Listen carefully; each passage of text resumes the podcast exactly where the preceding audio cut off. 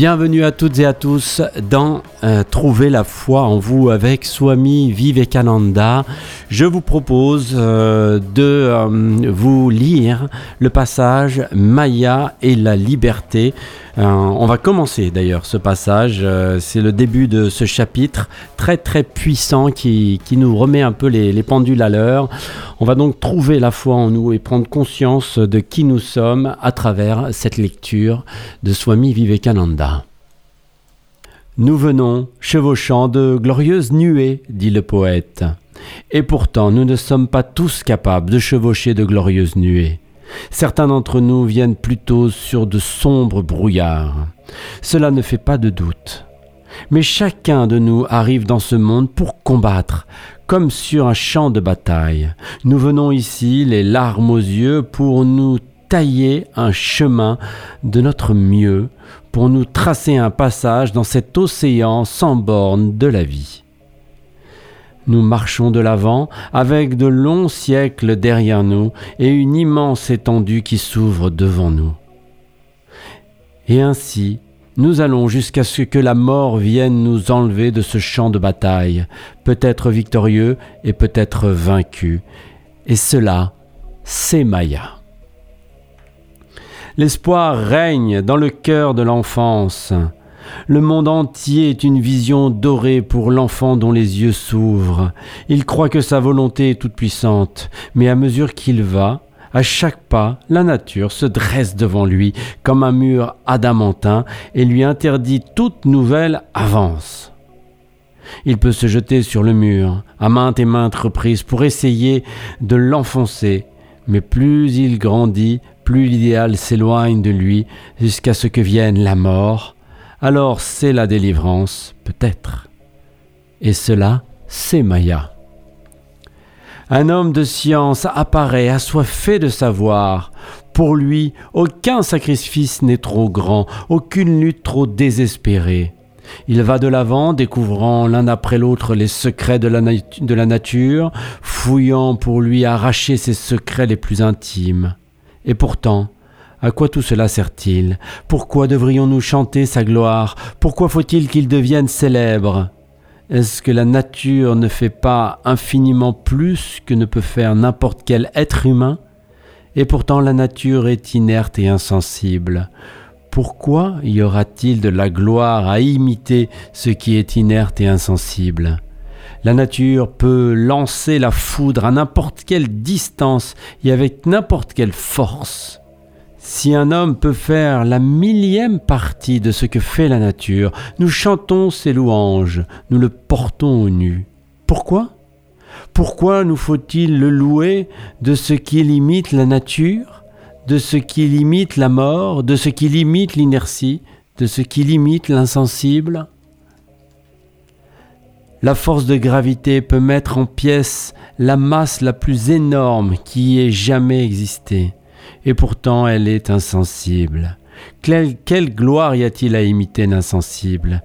Et pourtant, c'est ce que nous nous efforçons tous de faire. Et cela, c'est Maya. L'essence tire l'âme humaine vers l'extérieur. L'homme cherche le plaisir et le bonheur où l'on ne pourra jamais les trouver.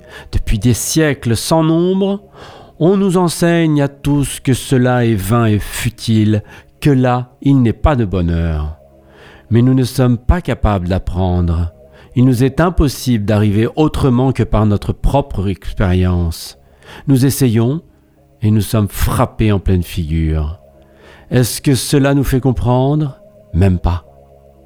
Comme des papillons qui se jettent sur la flamme, nous nous jetons encore et toujours dans les plaisirs des sens, espérant y trouver une satisfaction.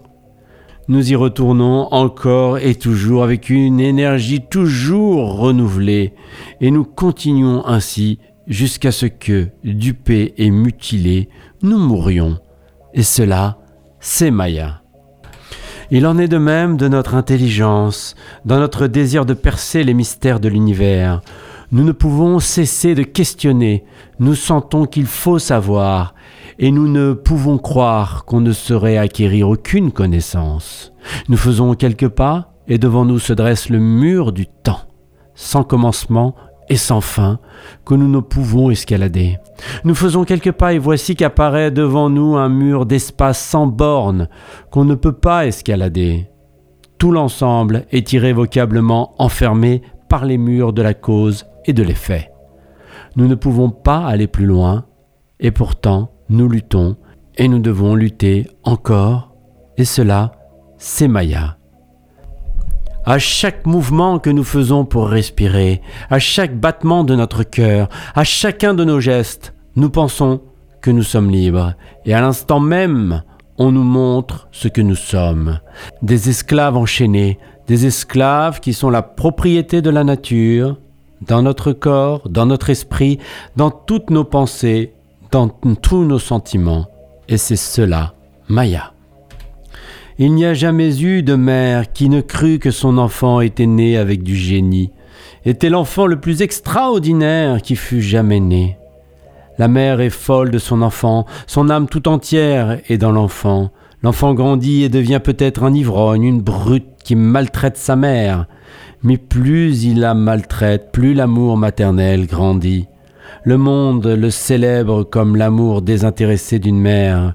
Il ne s'imagine guère que la mère est une esclave née, qu'elle n'y peut rien. Elle aimerait mille fois mieux se débarrasser de cette chaîne, mais elle ne peut pas. Alors, elle la cache sous une masse de fleurs qu'elle appelle un merveilleux amour. Et cela, c'est Maya. Waouh, puissant, hein Swami Vivekananda, euh, Maya et la liberté de l'être. Il n'y a pas grand-chose à dire. On en prend plein la figure, nous aussi, avec euh, cette lecture. Pour nous mettre euh, à niveau un petit peu, si on s'était bercé d'illusions, sur euh, notre génie, sur notre amour désintéressé ou quoi que ce soit d'autre, eh bien voilà, euh, la messe est dite, euh, Swami Vivekananda, Nana Yoga, très très beau passage, Maya et la liberté.